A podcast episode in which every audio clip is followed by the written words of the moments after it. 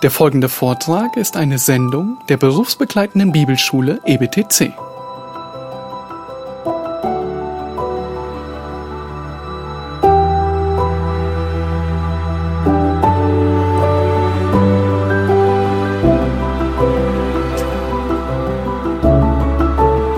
Kennst du die Sprichwörter, da hat es ihm die Sprache verschlagen? Oder atemberaubend? Oder da bleib, bleibt einem glatt die Spucke weg? Die Momente, in denen wir einfach sprachlos sind vor Begeisterung, Überraschung, überwältigt von dem, was wir sehen, was wir erleben. Wir versuchen, es in Worte zu fassen, die man nicht ausdrücken kann. Ja, da bleibt ihm die Spucke weg. Vorletzten Sonntag haben wir die Einleitung gehört zum ersten Johannesbrief, die ersten Verse. Und in diesen ersten Versen quillt Johannes förmlich über vor Begeisterung.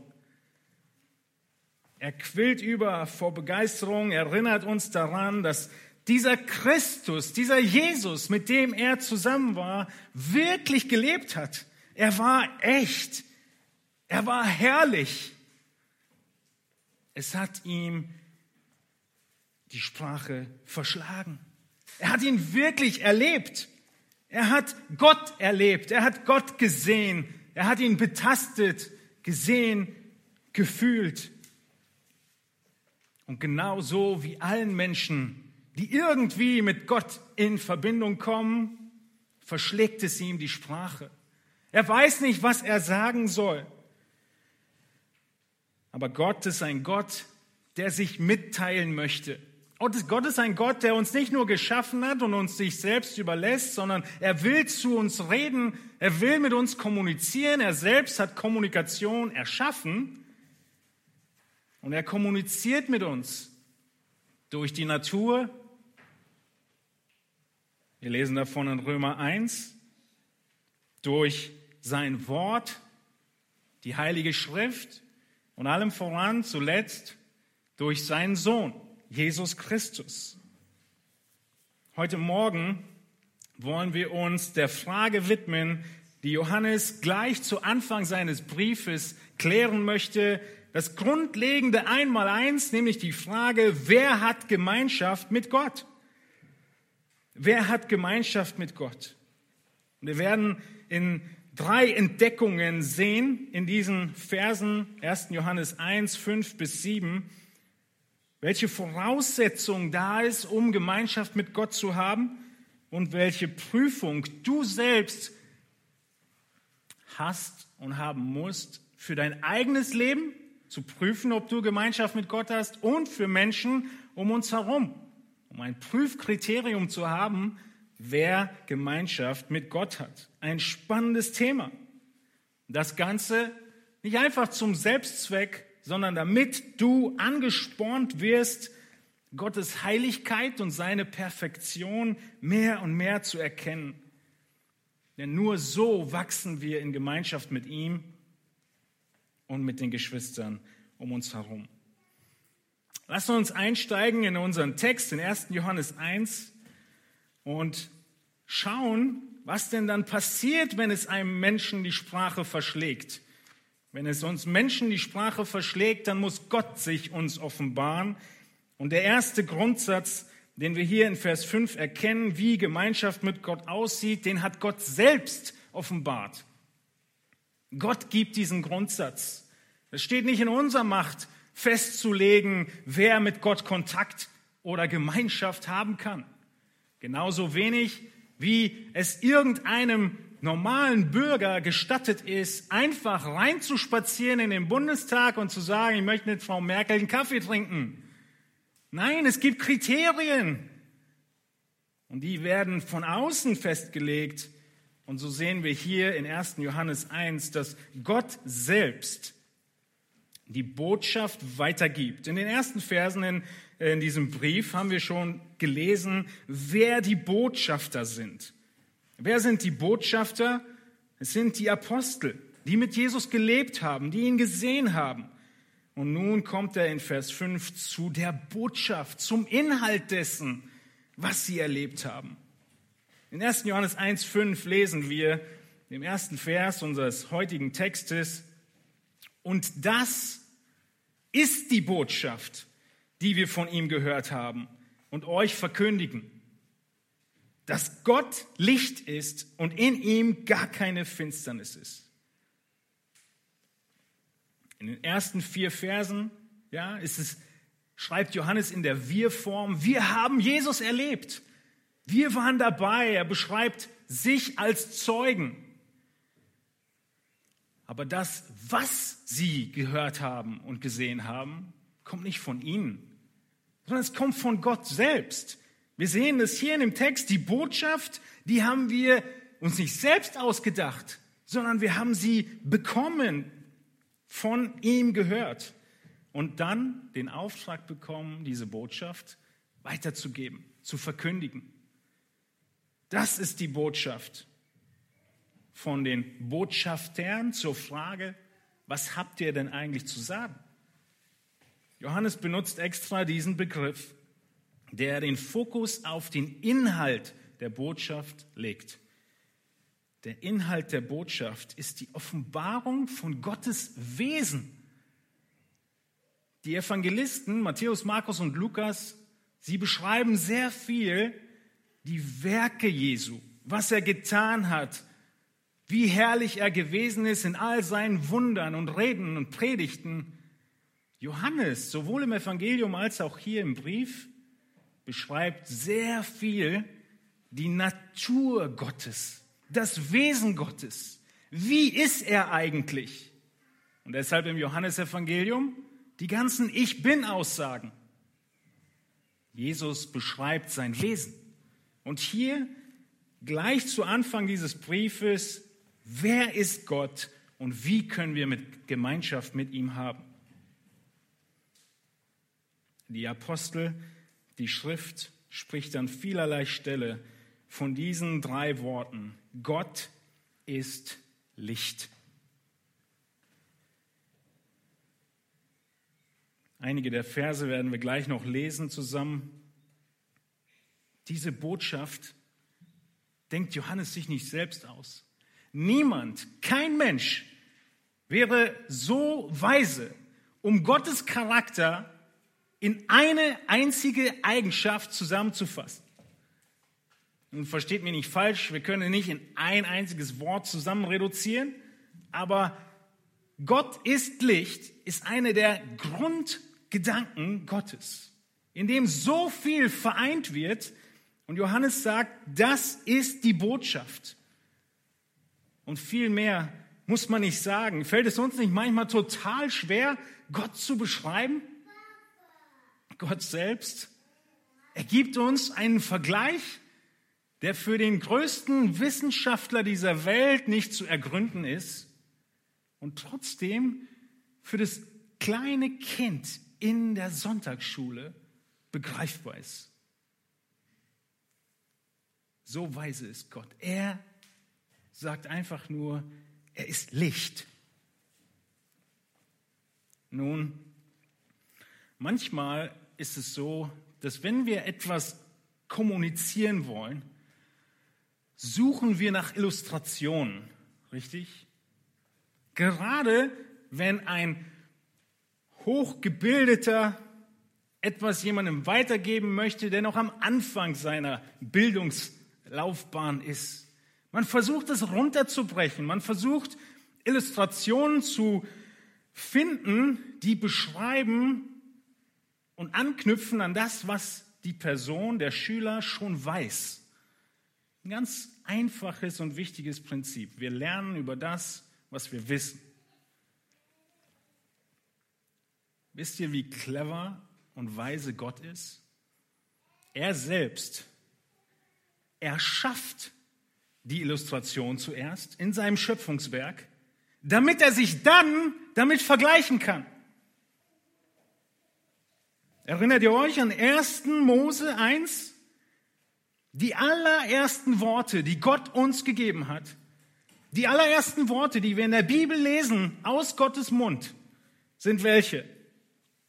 Die Erde aber war wüst und leer und es lag Finsternis auf der Tiefe und der Geist Gottes schwebte über den Wassern. Und Gott sprach, es werde Licht. Und es wurde Licht.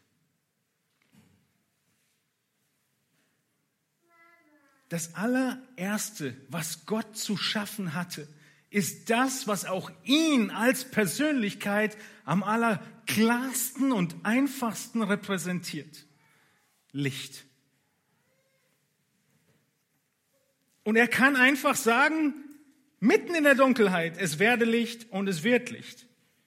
Licht, wie wir hier in der Schöpfungsordnung schon sehen, ist die erste Voraussetzung für alles Leben.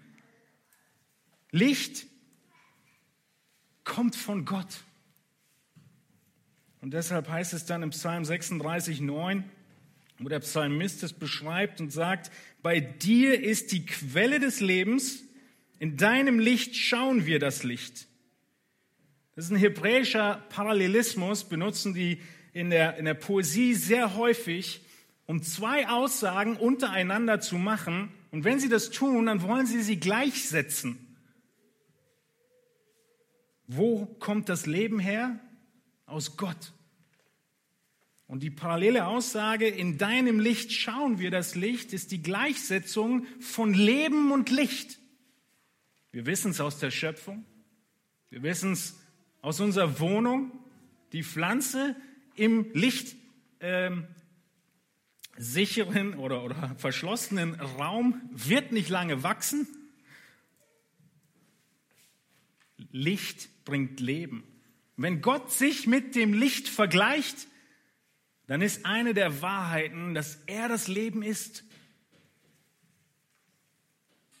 Stell dir vor, damit wir annähernd ein bisschen verstehen können, wie Gott ist, erschafft Gott die Illustration, die ihn am besten und klarsten uns veranschaulicht, so dass wir von dem, was wir wissen, lernen können, was wir nicht wissen, so dass wir von dem, was wir erleben, Tag ein, Tag aus, die Sonne geht auf, es wird hell, verstehen können, wie Gott ist, dass er Licht ist. Gott erschafft das Licht, so dass er dann sagen kann, ich bin das Licht. Ist es nicht genial, dass Gott mit uns kommunizieren will? und sogar die Illustration dafür erschafft, dass wir es verstehen. Natürlich völlig bruchstückhaft, aber trotzdem genial. Lass uns anschauen, wie dieses Licht, wie Gott und die Eigenschaft seines, seines Lichtseins in der Schrift deutlich wird. Ja, wir sehen in Vers 5, das ist die Botschaft, dass Gott Licht ist. Nun im Psalm 27, 1 lesen wir zum Beispiel von David, der Herr ist mein Licht und mein Heil. Vor wem sollte ich mich fürchten? Der Herr ist meines Lebens Kraft. Vor wem sollte mir grauen? Wieder diese parallelen Strukturen, die alle von Gott sprechen. Er ist Licht, er zeigt mir den Weg, er ist mein Heil, er rettet mich, er ist meine Kraft. Es gibt im Alten Testament sehr viele weitere ähm, Beispiele davon, wie Gott als Licht sich offenbart. Er führt das Volk Israel anhand was für einer Säule? Einer Feuersäule. Als der Tempel gebaut wird und er wird eingeweiht, passiert was? Gott kommt in Form von Licht in diesen Tempel hinein. Er erhält ihn. Das Allerheiligste brauchte gar keine Lampe. Genauso wie Jerusalem das neue Jerusalem kein Licht benötigt, einfach nur, weil Gott da ist. Im Alten Testament noch viele weitere Beispiele. Jesu Geburt wird als das große Licht beschrieben in Matthäus 4,16. Das Volk, das in der Finsternis wohnte, hat ein großes Licht gesehen. Und denen, die im Land des Todesschattes wohnten, ist ein Licht aufgegangen. Christus ist das Licht. Na klar, weil er ja auch Gott ist. Jesus lebt dann auf der Erde ist vollkommen Mensch. Philippa 2 haben wir gerade gehört, er entäußerte sich. Er ist vollkommen Mensch und vollkommen Gott, aber seine Gottheit wird wenig sichtbar. Aber an einem Punkt in seinem Leben wird sie sichtbar. Er nimmt drei Jünger mit sich, geht auf den Berg, den Berg der Verklärung, wie wir ihn nennen. In Matthäus 17, 2 lesen wir davon, dass Jesus seinen Jüngern ein bisschen was von seiner himmlischen Natur zeigt. Wie zeigt er das? Dreimal dürft ihr raten. Nun, einmal dürft ihr raten. Er wurde vor ihnen verklärt. Matthäus 17, 2 und sein Angesicht leuchtete wie die Sonne und seine Kleider wurden weiß wie das Licht. Merkt ihr? Wo immer Gott sich offenbaren will, scheint er. Stell dir vor, du würdest in die Sonne hineingucken. Heute ist ein schlechter Tag dafür, beziehungsweise es funktioniert gerade ganz gut. Aber nur weil wir eine Menge Filter davor haben, die sich Wolken nennen. Wenn wir in die direkte Sonne gucken, schlechter Rat, wahrscheinlich von allen Augenärzten. Aber was sagt denn Matthäus hier? Sein Angesicht leuchtete wie die Sonne. Sie konnten, die Jünger konnten nicht mehr auf seinen Kopf schauen, so hell war er. Wann ist das schon mal passiert? Da ist Mose auf dem Berg und Gott lässt sie nur ein ganz bisschen was von ihm erkennen. Mose kommt runter und was muss er tun? Ja, wir wissen jetzt genau, wie sich das anfühlt, wenn man ein Tuch über seinen Kopf äh, machen muss. Er muss sich völlig bedecken, damit die Leute nicht geblendet werden. Ist es nicht unfassbar? wie hell und herrlich Gott ist, so dass sogar die Kleider von Jesus leuchten, weiß wie das Licht. Wahrscheinlich waren sie vorher farbig, wenn Matthäus das so deutlich betont. Nun, Jakobus 1,17 sehen wir, wie das Licht als Gott wiederum als Licht beschrieben wird. Jede gute Gabe und jedes vollkommene Geschenk kommt von oben herab, von dem Vater der Lichter, bei dem keine Veränderung ist, noch ein Schatten infolge von Wechsel. Licht ist also auch die Beschreibung Gottes dafür, dass er sich nicht ändert, weil es noch nicht mal einen Schatten gibt. Seht ihr das? Es ist so viel Licht, dass es keinen Schatten gibt. Das ist ein ganz normales äh, Prinzip von jedem Beleuchtungstechniker, dass er mehr Licht geben muss, wenn er den Schatten wegmachen will. Wenn der Schatten hinter mir nicht da sein sollte, muss was passieren? Hier muss Licht kommen und dann wird der Schatten weg sein. So viel Licht ist beim Vater der Lichter, bei Gott, dass es keinen einzigen Schatten gibt. Schatten entsteht immer da, wenn Licht von einer Seite fehlt und nicht da ist. Aber bei Gott ist von allen Seiten Licht. Unfassbar. Vielleicht überlegst du dir immer wieder mal, wie du Gott und seine Natur und sein Wesen in einfachen Worten beschreiben könntest. Dir in einfachen Worten in Erinnerung rufen könntest, wer der eigentlich ist, mit dem du jetzt redest im Gebet wie du in einfachen Worten den Kindern deutlich machen kannst, wer eigentlich Gott ist und wie er ist. Welche drei Worte werdet ihr heute den Kindern weitergeben? Gott ist Licht. Was bedeutet das? Werden wir gleich weiter sehen. Es heißt in 1. Johannes 1,5, geht nur zurück zum Text. Und das ist die Botschaft, die wir von ihm gehört haben und euch verkündigen, dass Gott Licht ist und in ihm gar keine Finsternis ist. Gott ist Licht. Jesus ist Gott und deshalb ist er auch das Licht, das in die Welt gekommen ist. Auch in Johannes 1 lesen wir davon. Und jetzt der Nachsatz von Johannes, als müsste er es noch klarer machen, in ihm ist keine Finsternis. Ihr könnt mal, wenn ihr heute zu Hause seid, versuchen zu recherchieren, wie man Dunkelheit definiert. Wie definiert man Finsternis? Wir können sie nicht definieren, außer zu sagen, Abwesenheit von Licht. Es ist überall da dunkel und finster, wo kein Licht ist.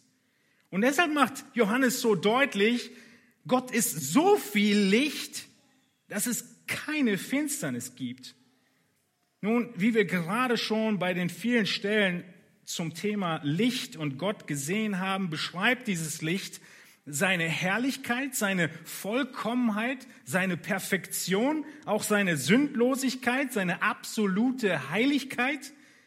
Und wenn Johannes jetzt deutlich macht, in ihm ist gar keine Finsternis, dann meint er damit auch, dass in ihm gar nichts Böses ist, gar nichts falsch, gar kein Fehler, keine einzige Sünde.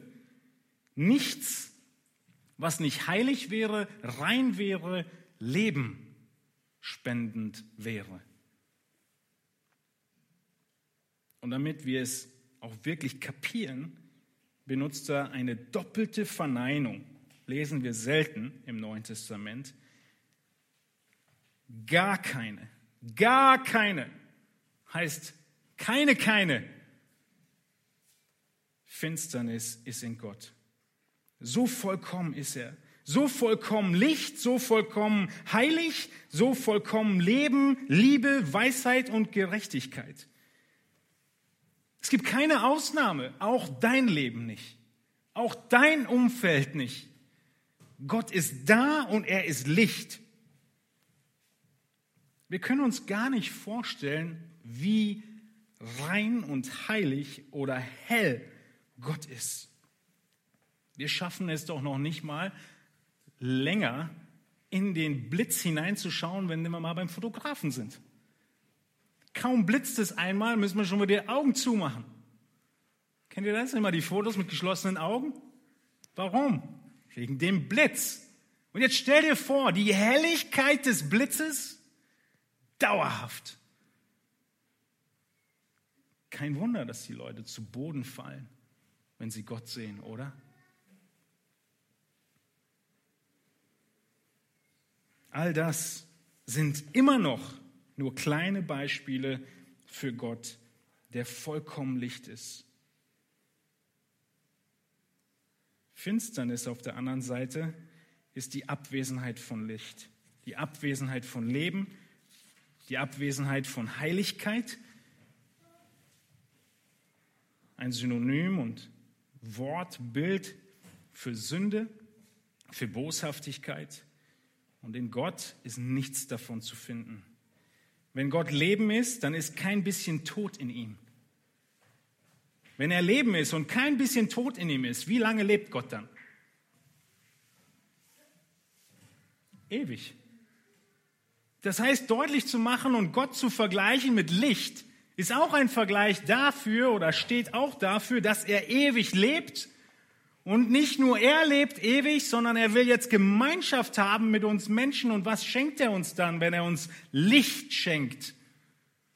Vergebung, Heiligkeit, Heiligung, aber er schenkt uns auch Leben. Wie lange? Ewiges Leben. Und die große Frage, die sich jetzt stellt, ist, wer hat diese Gemeinschaft mit Gott? Wer hat dieses ewige Leben? Wer hat diese Vergebung der Sünden? Wer ist es, der ins Licht kommen kann? Ist das überhaupt eine wichtige Wahrheit? Wenn Johannes damit anfängt, wahrscheinlich. Sie ist absolut wichtig, weil Gott sich vorstellt oder Johannes Gott hier am Anfang dieses Briefes vorstellt als den vollkommen Gerechten.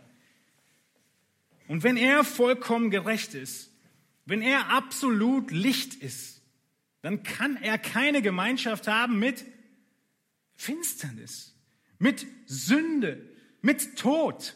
Und damit kann er keine Gemeinschaft haben mit dir. Denn das ist, was uns beschreibt. Als Menschen von Natur aus verloren, Feinde Gottes, in der Sünde gefangen. Gott muss aufgrund seiner Eigenschaften vollkommene Gerechtigkeit von jedem verlangen, der in seinen Thronsaal eintreten möchte. Sonst wäre er sich selbst nicht treu. Er kann keine Gemeinschaft haben mit jemandem, der nicht vollkommen Licht ist. Die Kluft zwischen unserer Verdorbenheit als Sünder und Gottes unnahbarer Heiligkeit ist so riesig wie Finsternis und absolutes Licht. Es ist unmöglich, dass wir zu Gott kommen würden. Und deshalb brauchen wir was? Einen Mittler. Jemanden, der uns so gerecht macht, dass wir genauso gerecht sind, wie Gott gerecht ist. Ist unfassbar, das überhaupt nur auszusprechen. Das tut Jesus Christus. Gott, er nimmt die Bezahlung deiner Sünde durch Jesus Christus an, aber ohne dass Jesus Christus für deine Sünden bezahlt, musst du selbst für deine Sünden bezahlen. Und diese Bezahlung, wenn du für deine Sünden bezahlen wolltest, ist der Tod. Der Lohn der Sünde ist der Tod. Und deshalb ist es wichtig, dass wir uns vor Augen halten, Gott ist Licht. Er ist vollkommen perfekt. Mit wem auch immer wir sprechen, müssen wir deutlich machen, das ist die Latte, wie Gott ist. Und wenn du mit ihm Gemeinschaft haben willst, musst du so werden und so sein, wie er ist. Diese Wahrheit ist wichtig, dass Gott Licht ist, weil du nicht behaupten kannst, mit Gott Gemeinschaft zu haben und trotzdem in der Finsternis zu leben.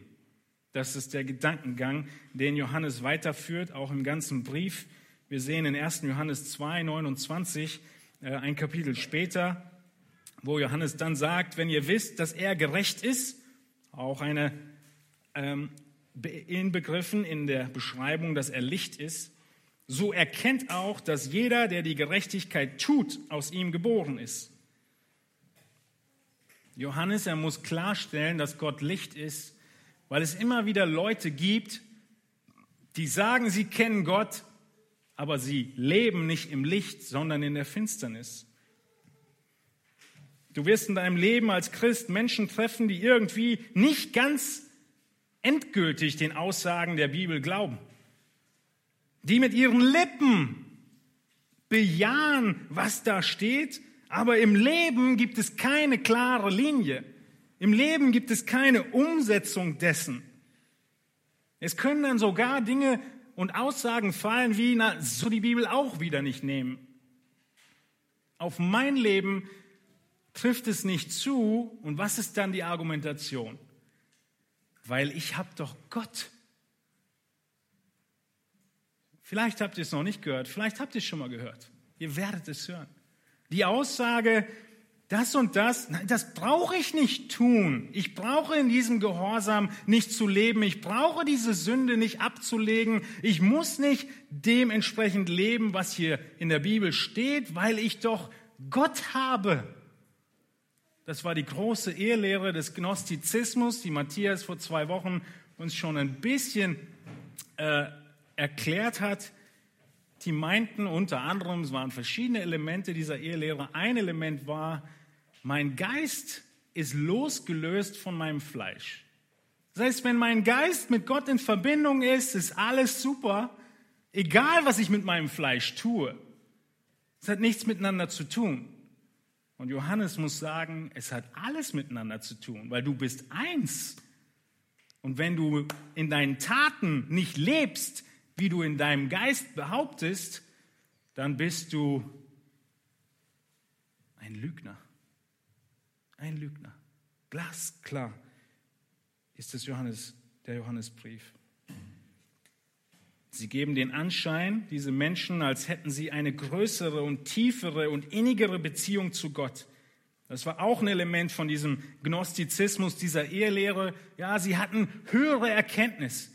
Ja, Gnosis ist Erkenntnis. Und sie kannten Gott so sehr, dass sie nicht nötig hatten, so zu leben. Das war das Argument.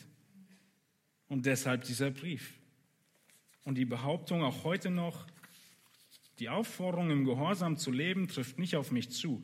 Ich habe doch Gott. Ich habe doch meine Beziehung zu Gott. Ich und Gott. Punkt. Und du hast mir nichts zu sagen. Manchmal noch den Zusatz, ja, wer gibt dir überhaupt das, äh, die Autorität zu sagen, was der Text bedeutet? Ich habe doch direkte Verbindung zu Gott. Ich kann auch selber entscheiden, welcher Text für mich zutrifft in mein Leben und was nicht.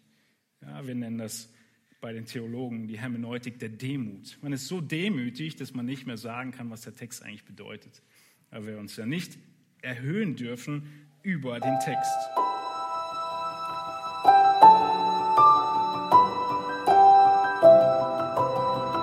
Diese Sendung war von der berufsbegleitenden Bibelschule EBTC.